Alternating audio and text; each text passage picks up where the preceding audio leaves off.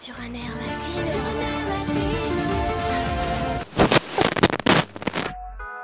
Ese cuerpito que tú tienes, el traje de baño chiquitito te queda.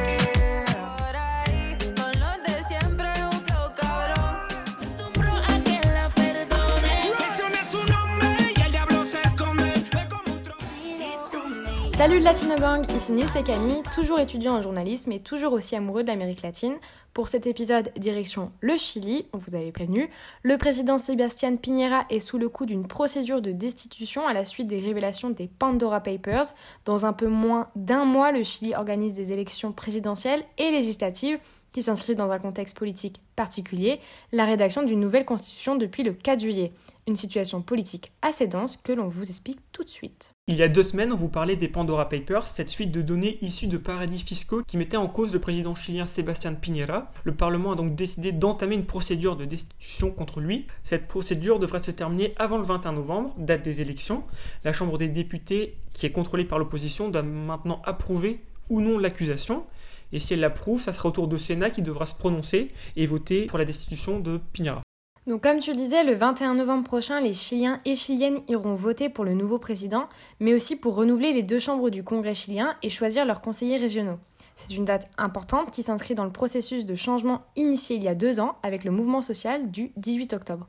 En fait, pour bien comprendre ce qui se joue pendant ces élections, il faut avoir en tête ce qui s'est passé au Chili depuis octobre 2019. Donc à ce moment-là, il y a eu un énorme mouvement social qui est parti d'une banale augmentation du prix du ticket de métro, et rapidement les revendications des manifestants sont devenues beaucoup plus larges, accès à la santé, à l'éducation, nouvelle constitution, meilleur système de retraite, bref, il y a eu plein de sujets qui ont été mis sur la table, et euh, en fait qui sont devenus des revendications euh, à ce moment-là.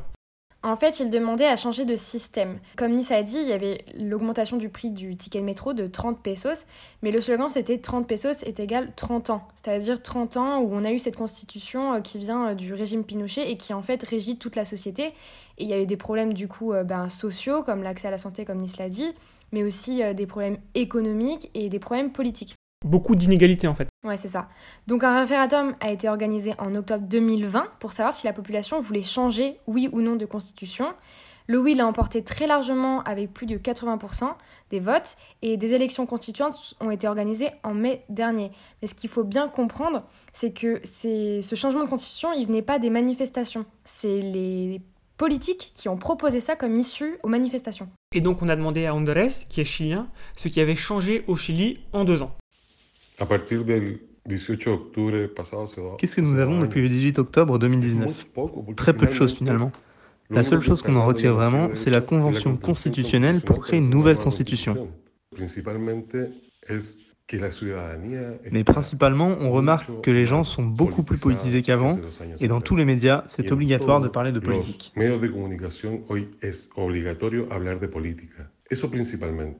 Donc pour lui, cette politisation, on la voit surtout euh, dans les nombreux débats qui traversent en ce moment la société chilienne. Euh, donc il donne l'exemple des retraites, qui est un thème super important là-bas, puisque en fait toutes les retraites sont des fonds de pension, donc hérités de l'époque de Pinochet. Et il explique qu'en ce moment, la popularité de tel ou tel candidat euh, dépend par exemple de sa position sur les retraites. Et on voit bien que ce qui se passe en ce moment, c'est un moment bah, justement politique hyper particulier parce que ces thèmes, bah, du coup, ils sont discutés à la fois euh, dans les débats sur l'élection présidentielle, mais aussi dans la constituante. Donc en fait, euh, tout ce qui va se passer maintenant, donc la rédaction de nouvelle constitution et aussi surtout le candidat qui va être élu, et bah, ça va en fait donner le ton sur les prochaines années, ce qui va se passer euh, au Chili, à la fois en politique, mais dans la société de manière plus générale. Et donc cette constituante, donc cette, cette assemblée constituante, euh, comment elle fonctionne Elle a été élue en mai, comme on, le disait tout à l'heure, donc elle est à parité euh, totale euh, avec 150 siè- 155 sièges. La présidente de l'Assemblée, c'est une femme, Elisa Loncon. Vous avez sûrement entendu parler d'elle. Elle a fait un, très beau euh, discours euh, pour dire que le Chili serait bientôt plurinational. C'est une femme, elle défend la cause indigène, ce qui est un, truc un peu révolutionnaire au Chili parce que euh, la cause des, des peuples mapuche n'a jamais vraiment été prise en compte et pourtant il y a un vrai lien avec euh, tout ce qui est environnement et nature. Et donc aujourd'hui, il y a une vraie volonté de faire une constitution plus écologique, plus euh, ancrée dans l'environnement, pour l'environnement, une constitution aussi plus féministe. et plus, et plus inclusive aussi, parce que il y a, la semaine dernière, il y a l'état d'urgence qui a été mis en place, notamment dans le sud, euh, donc une région où, il y a, où sont principalement les Mapuches. Et en fait, depuis en fait, des années, il y a cette, euh, ces tensions en fait, entre le gouvernement central et les Mapuches. Et il n'y a pas de vraie solution qui a été trouvée jusqu'à présent. Donc le fait que ce soit cette femme qui vient de là-bas, qui soit présidente, euh, ça permet d'espérer qu'il y aura une solution, on va dire, euh, meilleure, un dialogue qui soit instauré pour éviter qu'il y ait cet état d'urgence et souvent en fait de la répression qui soit faite par l'État dans le sud. Oui, et puis cette assemblée, c'est une vraie avancée dans la société chilienne parce que euh, ça, ça, montre aussi que les Chiliens et les Chiliennes ont compris que c'était important de représenter dans les institutions politiques ce qui se passait réellement dans le pays, c'est-à-dire que la moitié des gens étaient des femmes et que une grande partie du peuple chilien était aussi venait descendait des indigènes. Donc c'est super important. Et c'est pour ça euh, aussi que ces thèmes seront centraux, mais aussi parce que c'est par ces mouvements-là, donc féministes et indigènes, que le mouvement social a pu prendre une telle ampleur. Parce qu'il n'y avait pas vraiment d'organisation politique derrière tout ça. Donc c'est vraiment eux qui ont donné une impulsion particulière euh, bah, au mouvement. Quoi. Et du coup, euh, il me semble que les membres de la Convention, ils ont passé trois mois à savoir comment ils allaient s'organiser. Est-ce que tu peux expliquer un peu comment ça va fonctionner? Euh, oui, du coup, depuis le 4 juillet, ils étaient en train de réfléchir à comment euh, ben, concrètement euh, faire pour écrire cette nouvelle constitution. Et donc là, ils ont commencé il y a deux semaines et ils ont neuf mois pour discuter ensemble en petite commission. Donc c'est comme une assemblée, en fait, ils se retrouvent tous les jours quoi, et ils discutent ben, de la culture, de la politique internationale, de tous les points qui doivent être abordés dans la constitution pour faire des propositions. En fait, ce qui est hyper intéressant avec cette assemblée, c'est qu'il n'y a aucune force majoritaire politique. Donc ils vont tous être obligés de trouver des, des compromis. Des compromis. Et, euh, et, donc à la fin, ils feront un vote pour savoir si la Constitution est acceptée ou non par le peuple. Un référendum donc Ouais, un référendum. Mais pour l'instant, euh, il y a déjà eu des petits problèmes parce que le, le fait est qu'il n'y a pas de majorité. Mhm. Mais donc c'est bien parce que du coup tout le monde est obligé de trouver un consensus. Mais ça peut aussi poser problème euh, pour justement trouver ce consensus. Et donc sur certains points euh, où il y a polémique, ils aimeraient euh, ben, faire des petits référendums en fait pour avoir l'avis du peuple petit à petit. Et en parallèle de ça, ils ont des semaines qu'on appelle des semaines territoriales où ils se rendent dans les districts où ils ont été élus. Et donc là, c'est un peu l'idée du cahier de doléances où ils vont bah, sonder les gens sur ce qu'ils veulent, ce qu'ils attendent de, de la Constitution, etc. Et euh, maintenant, plus pour parler de l'élection présidentielle, donc il y a sept candidats, euh, tous des hommes, quatre principaux, si on peut dire ça comme ça, et deux principaux candidats se dégagent dans les sondages, donc euh, l'un de la droite conservatrice, Antonio Cast, du coup qui lui est en opposition avec tout ce processus de transition et de changement de constitution, et l'autre qui en fait est issu du mouvement social de 2019, qui s'appelle Gabriel Boric. Lui, en fait, il est à la tête d'un. C'est un mouvement de gauche, mais qui est un peu un rassemblement de plusieurs euh, idéaux euh, politiques, donc euh, communisme, enfin tout ce qui a émergé en fait de, du mouvement social de 2019. Et il est très jeune, il a que 35 ans. Et pour l'instant, c'est un peu lui qui est donné en favori, parce que comme on l'a vu, les Chiliens et les Chiliennes sont vraiment décidés à entrer dans, ce, dans un changement, dans une vraie transition pour le pays. Le problème, c'est qu'il y a toute une autre partie de la population qui commence un peu à, à douter ou à craindre euh, ce que pourrait donner cette constitution. C'est un peu euh, pareil partout. Quand il y a un, gros changement, les gens ont un peu peur euh, que ce soit moins bien qu'avant finalement. Et donc ils, sont un peu réticents. Quoi. Le fait est aussi que la classe politique, elle n'a pas trop changé en fait depuis ces deux ans. Et eux, ils sont, on va dire, moins prêts à, tous ces changements. Comme nous l'expliquait Francisco, donc chilien expatrié en France. En résumé, ce qui a changé, c'est que le peuple chilien réclame plus que jamais justice et dignité. Mais le système, la base constitutionnelle et les politiciens restent toujours les mêmes. maintenant, le pays est dans une phase de transition. Donc il faut vraiment euh, établir les piliers pour que les Chiliens puissent en sortir de cette non satisfaisant et non positionnement euh, et endettement et, et toutes les problématiques sociales qui ça crée dans une meilleure situation et pouvoir faire participer les minorités, les, différents gens et vraiment faire un nettoyage au maximum possible, évidemment, de toutes ces forces qui sont des intérêts privés et sans bénéfice pour la population. Oui, euh, c'est ce qu'un chercheur euh, chilien m'expliquait aussi, c'est que finalement, euh, la transition et le changement, il s'est fait vraiment à la base du Chili. Donc sociologiquement, la transition, elle est faite, le changement, il est dans les mentalités. Mais pour l'instant, dans les institutions et politiquement, ça s'est pas fait. Quoi. Exactement. Donc c'est pour ça que les élections vont déterminer en fait si, si, ça se, si les choses changent vraiment. Parce que s'ils ont un président qui est en faveur du processus ou contre, c'est ce qui va déterminer tout le reste et toute la suite.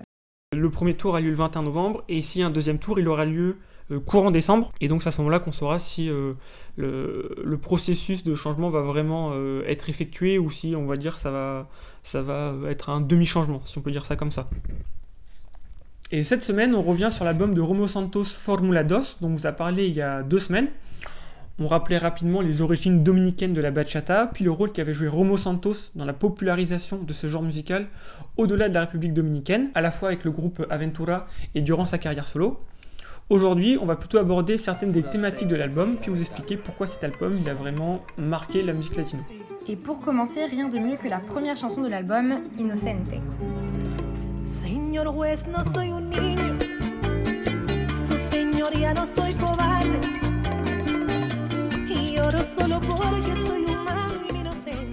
Donc ça nous met directement dans le bain. Moi, je trouve ça vraiment excellent. Donc voilà le pitch. Romo Santos est accusé d'avoir trompé sa femme. Donc il est au tribunal devant un juge et il doit essayer de prouver qu'il est innocent. D'où le nom de la chanson. Exactement. Et c'est vraiment marrant parce que t'as vraiment les bruits euh, genre du, du, public du tribunal qui est là, euh, qui est euh, un peu, qui, qui, est indigné de ce qui est en train de se passer et tout. Donc euh, vraiment c'est sacrée mise en scène. Et ça annonce vraiment la couleur de, bah, de l'album. Donc histoire d'amour malheureuse, tromperie. euh, ça va être ça vraiment tout, tout du long. Bon, évidemment, Ça change. oui, quand même avec des nuances évidemment. hein. Euh, et la première chanson qui est publiée avant la sortie de l'album, c'est Propuesta Indecente.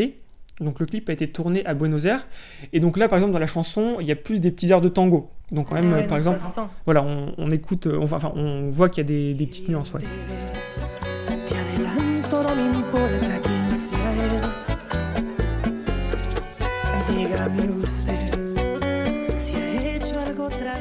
Et en fait, ça va devenir sa chanson la plus connue, ni plus ni moins. Sur YouTube, le clip a presque 1,8 milliard de vues. Et deuxième euh, gros tube, et en fait c'est pareil, c'est deuxi- sa deuxième plus grosse euh, chanson, on va dire, de sa carrière, c'est Eres Mia.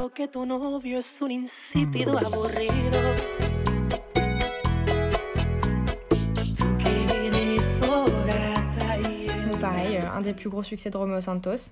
On notera quand même que dans ces deux chansons, euh, bien qu'elles aient des rythmes hyper entraînants, tout ça, c'est pas des exemples de chansons qui prônent le consentement, c'est même plutôt le contraire. Déjà dans Proposta Indecente, donc ça veut dire proposition indécente si on traduit littéralement, le refrain c'est si je te manque de respect à cause de l'alcool, si je soulève ta jupe, tu me donneras le droit de tester ton bon sens. Pareil, dans RS Mia, le refrain c'est Ne t'étonne pas si une nuit je rentre dans ta chambre et je te fais mienne. Super. Vous l'aurez compris, le respect des femmes, euh, c'est pas encore ça vraiment, et c'est dommage parce que, enfin, il y a plein de chansons comme ça en fait qui sont qui s'écoutent bien, mais en fait, euh, quand tu écoutes vraiment les paroles, c'est euh, Après, il y a quand même une chanson qui mérite d'être abordée, c'est No tiene la culpa, qui est une chanson sur l'homosexualité.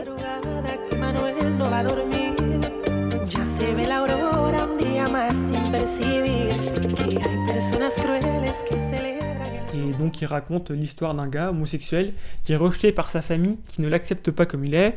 Donc il fait vraiment passer un message de tolérance, rend hommage à ses fans homosexuels, explique que, que du fait de l'homophobie, il y a beaucoup de suicides. Il y a juste un moment chelou, c'est quand lui dit qu'il est 100% hétérosexuel.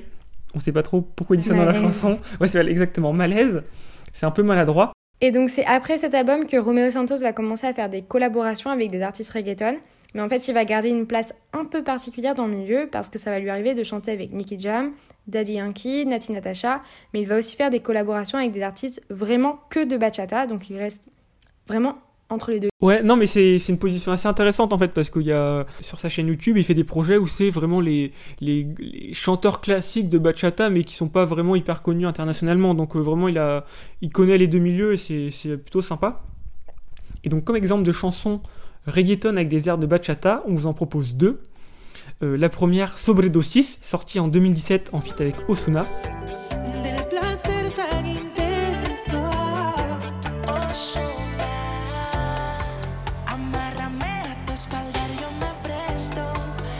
escuelita. Sobredosis qui veut dire overdose, overdose de sexe, attention. Et allez, sur un air latino, on vous laisse sur La Mejor Versión de Mi avec Nati Natasha. Ciao ciao Pero me llegó el momento y quise ser más fuerte